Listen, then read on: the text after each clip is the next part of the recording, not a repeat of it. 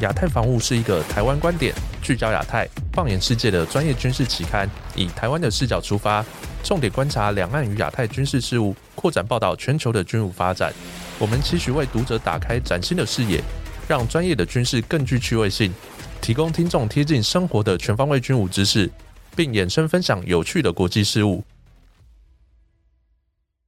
本集是我们亚太防务 Podcast EP 三十八，我是允中。在我们这一集，我们安排我们亚太防务总编辑郑继文老师担任主讲。老师你好，大家好，我是郑继文。另外，我们本次的语坛来宾在之前也曾经到我们节目当中跟大家做过分享的，是目前华视节目《三国演义》的主持人王浩老师。王老师你好，大家好。总编辑老师，我们知道哈，这个俄乌战争开打到目前已经届满一周年，那么目前整个战况尚未明朗。那么最新的消息是，两军目前在巴赫姆特这个区域在做个激战。那甚至于在我们录音的当下时候，在前几天我们才看到了呃一个新闻，是提到了中国的外长秦刚和这个乌克兰的外长做了一个电话的一个讨论。吼，那么看到其实不管是北京的角色，或者是俄罗斯、乌克兰方面的各自的盘算。其实目前看起来都还有很多可以去讨论的地方。那我们看到了，甚至于说，习近平他借着中国两会确认他进入这个国家主席的第三任任期。那么目前是甚至于有媒体的报道传出说，习近平渴望前往莫斯科与普京进行会晤，甚至于在这个期间他会和乌克兰总统泽伦斯基进行一个视讯的会议。那我们看到习近平持续营造整个。全球政治家这个角色，那么看起来要继续和美国来互比的苗头。那么再来，我们看到美国、英国以及澳洲在这个月的十三号，他们在美国的圣地亚哥进行了会谈，那么宣布的这个 AUKUS 的前舰的合作案，那标志了华盛顿当局来持续去紧密这个整个同盟关系哈。那么另外，我们看到韩国总统尹锡悦在这个月的十六号、十七号这两天来访问日本。那么以及我们看到了，在同一个当下，日本、英国以及意大利的国防部长十六号在东京进行的会谈，那么聚焦新一代的战争研发计划。那么以上各种会谈，那我们看出来似乎都勾勒出整个拜登政府为首，然后持续加大针对北京的包围网。那么在最后，我们看到英国他在十三号公布最新的外交国防安全政策的综合检讨报告，提到将强化他在公务系统当中有关于中国相关知识的能力。那么，我们如何来评价英国持续在国家战略、同盟关系以及军事科技研发方面角色？我想这集整个纲要，我们是不是在这个脉络基础上，请我们来做个对谈？对，甘允中哦，讲到几个大方向哦，我大概梳理一下啊。第一个就是主要俄乌战争嘛，我想针对这个，我们首先关注这个议题哦，想请问汪老师，这个俄乌战争。到目前超过一年，那根据您过去一年的观察啊，呃，我想应该也同意，这个应该是本世纪到目前为止最重要一场战争。那它的整个外溢效应来讲也不断的扩大。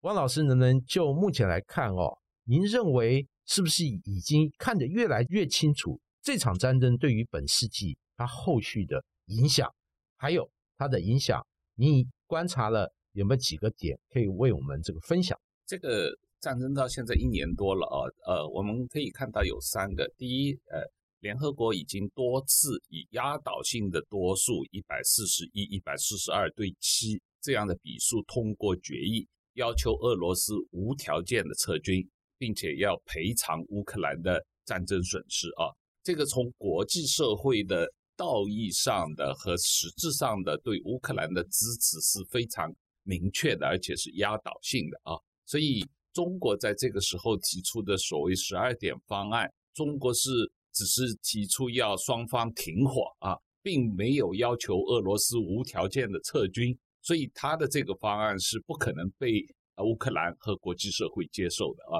是完全违反联合国的决议精神的。这是第一点。那第二点，这场战争从现在至少到目前为止，非常明显的就是乌克兰的抵抗的这个决心。和能力远远超出大家的预期，这个俄罗斯在战争爆发之前，普遍被认为是世界第二大军事强国，而这个乌克兰大概排在全球二十几名的这样一个军事国家。但是俄罗斯经过一年多的大规模的战争的这个入侵，并没有取得他们想要取得的效果，而被这个乌克兰军队的这个挫败啊！而且从现在看来，这个战争有可能。持续的比大家预期的要长久啊！那这个那现在实际上在一条这个乌东地区处于一种焦灼的状态啊，双方都互有损伤，互有这个争夺区域，但是并没有一个决定性的战争的这个方向。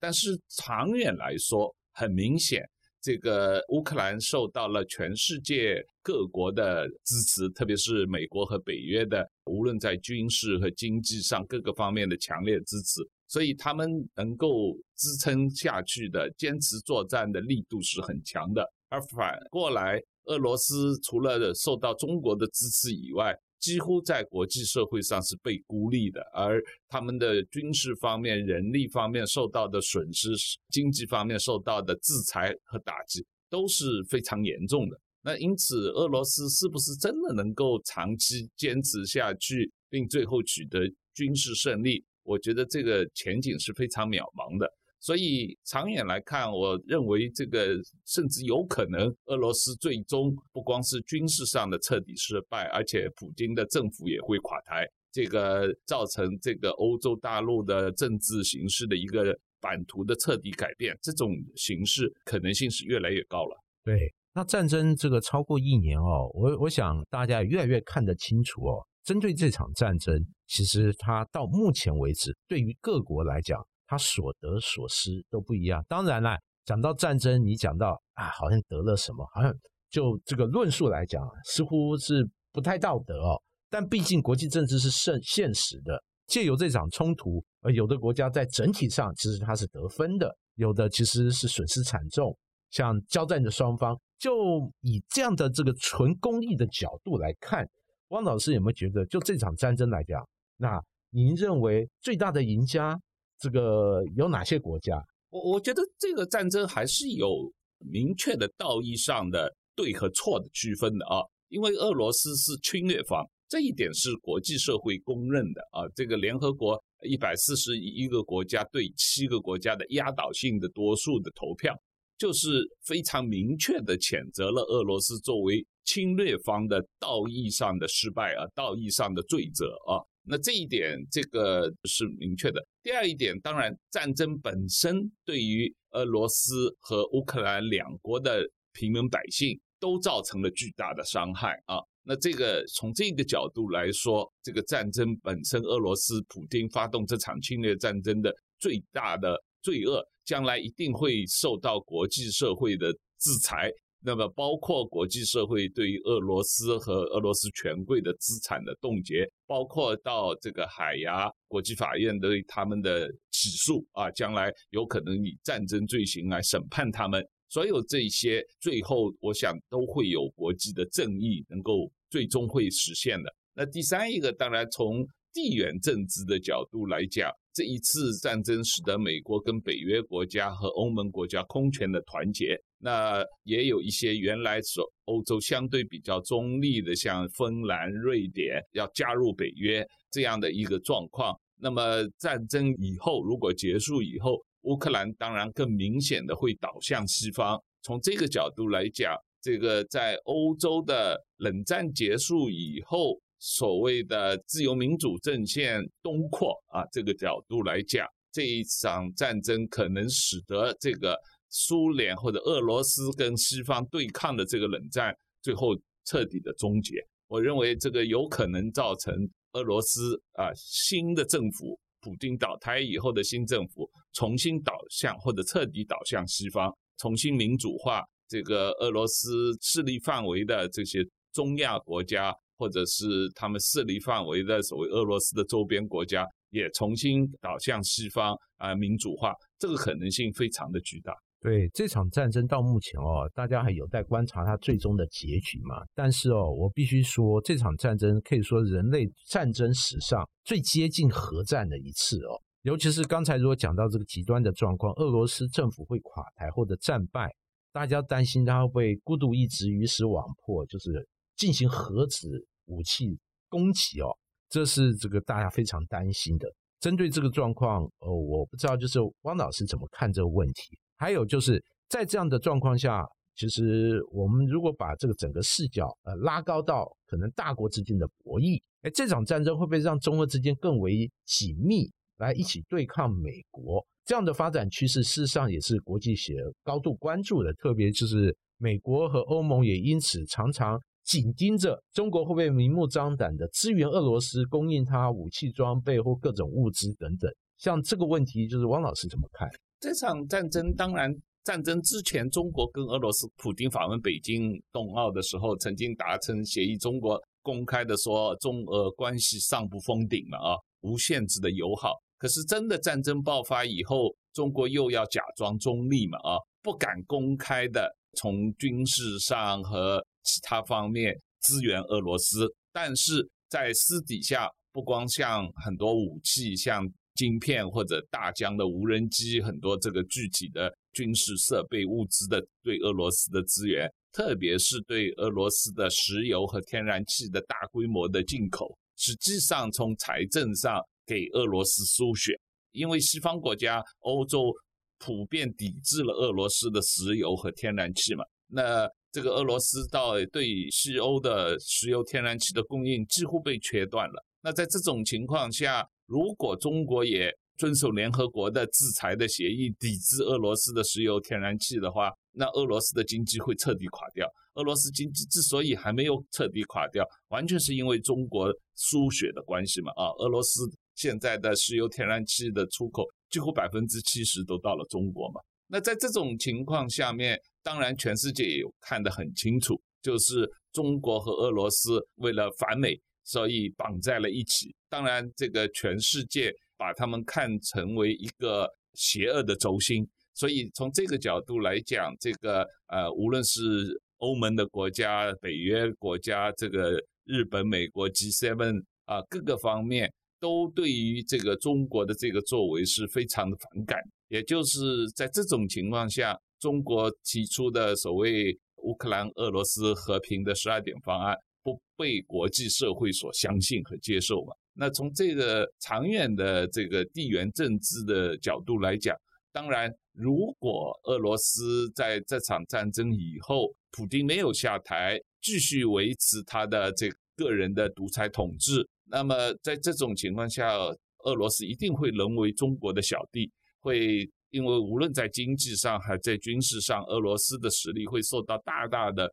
削弱。那么中国在经济上、军事上的实力大大超过俄罗斯，所以俄罗斯跟中国的关系会发生很本质的变化。那如果这个普京因为这场战争的失败而下台，这个俄罗斯发生了民主化的过程，重新倒向西方。那这种情况下，北约可能东扩，一直扩到俄罗斯。大家不要忘记，这个三十年前，当这个冷战结束以后，在叶尔辛总统的时期，俄罗斯曾经两次申请加入北约的。不，俄罗斯是有可能再次申请加入北约的。那如果发生这种情况，那当然整个这个中国的国际战略态势就发生了本质上的变化。整个就被美国和北约的盟国包围起来了，这个会对这个国际地缘政治的长远的版图发生巨大的影响。对，其实哦，这个汪老师这个思维这个脉络很清楚哦，就是这个中国一定希望能够维持普京政权的存在，是，这是不是就可以解释？而近期，特别是这个俄乌战争爆发一周年，感觉中国更积极的介入，特别是要调停这场战争。他是不是思维，也就是如何确保俄罗斯它的现政权哎继续存在？这是不是他一个这个大战略的思考？这个当然是，就像他支持北朝鲜一样嘛，他就需要一些这个反美的小弟们啊，跟着中国作为一个一连串的从北朝鲜到中国到这个俄罗斯到中间的一些中亚国家连成一片的这样一种欧亚大陆的反美的联盟。这个互相取暖，然后听从中国的指挥，这个接受中国的援助，在中国的这个经济和军事的脉络底下来这个绑在一起来对抗西方世界，这个推行这个习近平的这个所谓中国的发展模式。那从这个角度来讲，这个是中国现在的战略的布局啊，是了解。那以这样的一个状况，当然这个欧美。自然而然，对于中国大陆来讲，它采取的这个围堵还是未来一个趋势嘛。像最近比较热门，像奥克斯这个美英澳三国联盟，其实又有一个新的发展，尤其是在核前舰这个部分，它的计划公布的更具体。它未来要分两个阶段，第一阶段就是美国提供澳大利亚海军它这个维吉尼亚级核攻击潜舰，那另外在更长远的第二阶段，那美国和英国要研发澳大利亚的新型潜舰，就这个事情来看哦，就是美国很明显要把澳大利亚更纳入它整个印太战略军事体系的一个这个环节，而且要强化它的能力。就这样的一个三国一个这样发展的这个脉络，有军事专家就解读了澳大利亚它大幅强化海军，除了在整个印太南部。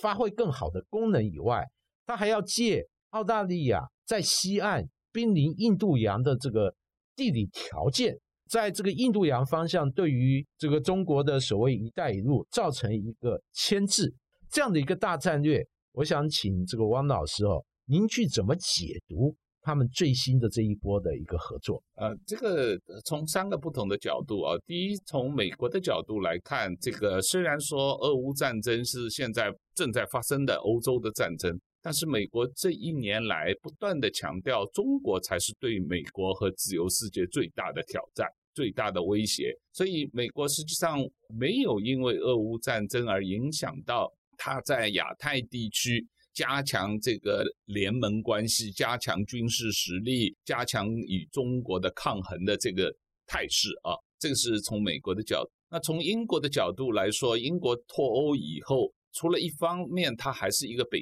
约的积极的参与的成员，而且在支援乌克兰方面，英国是仅次于美国的第二大支持乌克兰的国家，无论从军事、经济各个角度的呃援助数额和这个坚决的态度来看。那另一方面，英国因为脱欧以后，他也要重返亚洲，重返亚太。那这个包括他跟这个这一次跟这个澳大利亚合作生产潜艇的核潜艇的这个协议，也包括英国不断的派航空母舰和他的军舰重返亚洲的这个行为啊，跟日本的这个访问，跟日本签订的互助的这个互相军舰访问的这个协议。特别是英国也经济上申请加入 CPTPP，成为这个 CPTPP 的下一个新的成员国。所以英国实际上在重返亚洲方面也做了很多的从经济、军事、战略方面各个方面的这个努力，也包括最近他宣布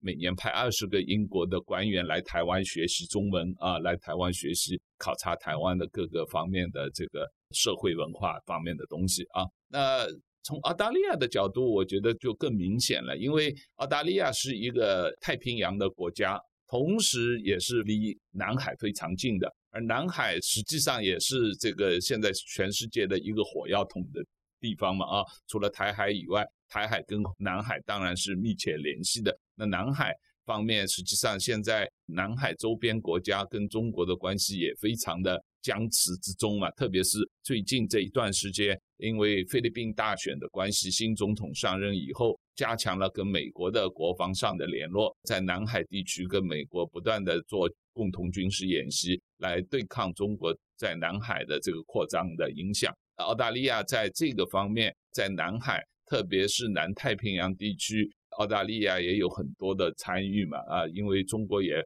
把手伸到南太平洋。不断的这个扩张他们的影响力，所以从这个角度来讲，澳大利亚啊，无论是上一任的保守党政府，还是这一任的工党政府，他们都想要在南太平洋和南海地区平衡中国的扩张势力的影响，所以他们愿意跟美国、跟英国结盟发展这个核潜艇。这个只是从军事上的，当然是一个非常规模巨大和。年期很久的一个大规模的项目啊，但是这只是他们的加强跟这个美国、英国的一个措施啊。我觉得他们还有很多其他的措施啊，特别是五眼联盟方面的情报交换啊，特别是参与这个北约这方面的一些这个会议啊，特别是跟日本的这个呃进一步的合作啊，这方面的这个态势也是非常明显。对，刚才哦，汪老师讲的蛮细节的一些东西哦。那我注意到，特别是英国，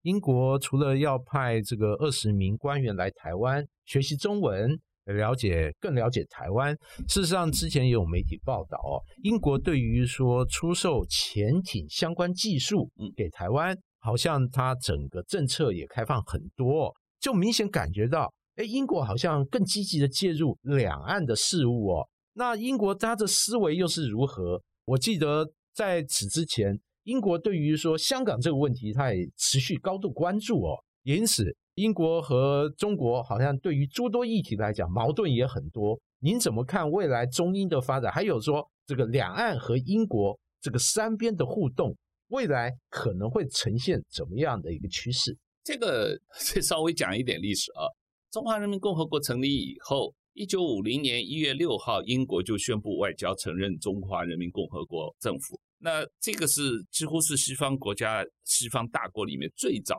承认中华人民共和国的西方国家。那当时他的一个主要的考虑，就是因为英国当时还在治理香港，他为了香港的稳定，必须跟中共打交道啊，所以他一直对于台湾来说，相对是处于一种放弃的态度。而他为了保住香港的利益，要跟中国这个保持一个相对友好的关系啊，那这是当初他的这个出发点。但是经过了这么多年以后，特别是二零一九年香港的反送中运动以后，那英国对中国是彻底失望了，因为觉得中国是完全不遵守中英联合声明啊，那中国也不承认中英联合声明继续有效了。那在这种情况下，英国跟中国。为了照顾香港的利益而必须要跟中国保持友好关系的这样一个几十年来最重要的一个原因，或者是这样一个一个理由不存在。那因此，英国这个在移民法方面做了大幅度的修改，大量欢迎香港人移民到英国。这个在这几年里面吸收了十几万的香港人去移民到英国。这个对于中英关系的恶化，实际上是一个非常关键的一个事情啊。那在这个基础上啊，刚才我讲了，英国要重返亚太地区啊，加强跟美国的联盟关系。那因此，英国的很多态度对台湾的态度也发生了变化。那英国政府这一段时间也不断的有议会的代表团，甚至于有副部长级别的英国官方代表团的访问台湾。刚才也提到了，英国向台湾的潜艇国建国造出售零部件。这些消息，特别是呃国建国造零部件，台湾的国建国造零部件有似乎英国是一个非常重要的零部件的提供国啊，这一点相对来说是蛮让人惊讶的啊，因为以前英国在国防方面、在军事方面跟台湾几乎没有任何合作关系啊，几十年来都没有，所以这一次英国态度发生这么大的变化，我觉得是非常值得关注的。是。今天这个谢汪老师在节目中为我们精辟探讨了，包括从俄乌战争它的发展啊，谈到了这个美、俄、中三边的互动，乃至于英、美、澳那三国对于前舰呃相关计划的推展，乃至于这个最后谈到了英国和台湾之间那最近逐渐这个增温的关系哦。也非常谢谢汪老师今天这么精辟的分析，谢谢。哎，谢谢。是我们本期节目就进行到这边，我们感谢我们亚太防务总编辑郑金武老师，以及华视节目《三国演义》主持人王浩老师，为我们带来如此精彩分享。相信各位听众的收获一定非常多，也欢迎听众朋友到我们的 Apple Podcast 给我们五星好评，或是到我们的脸书来留言分享。我们期待下一集与大家分享，拜拜，再见，再见。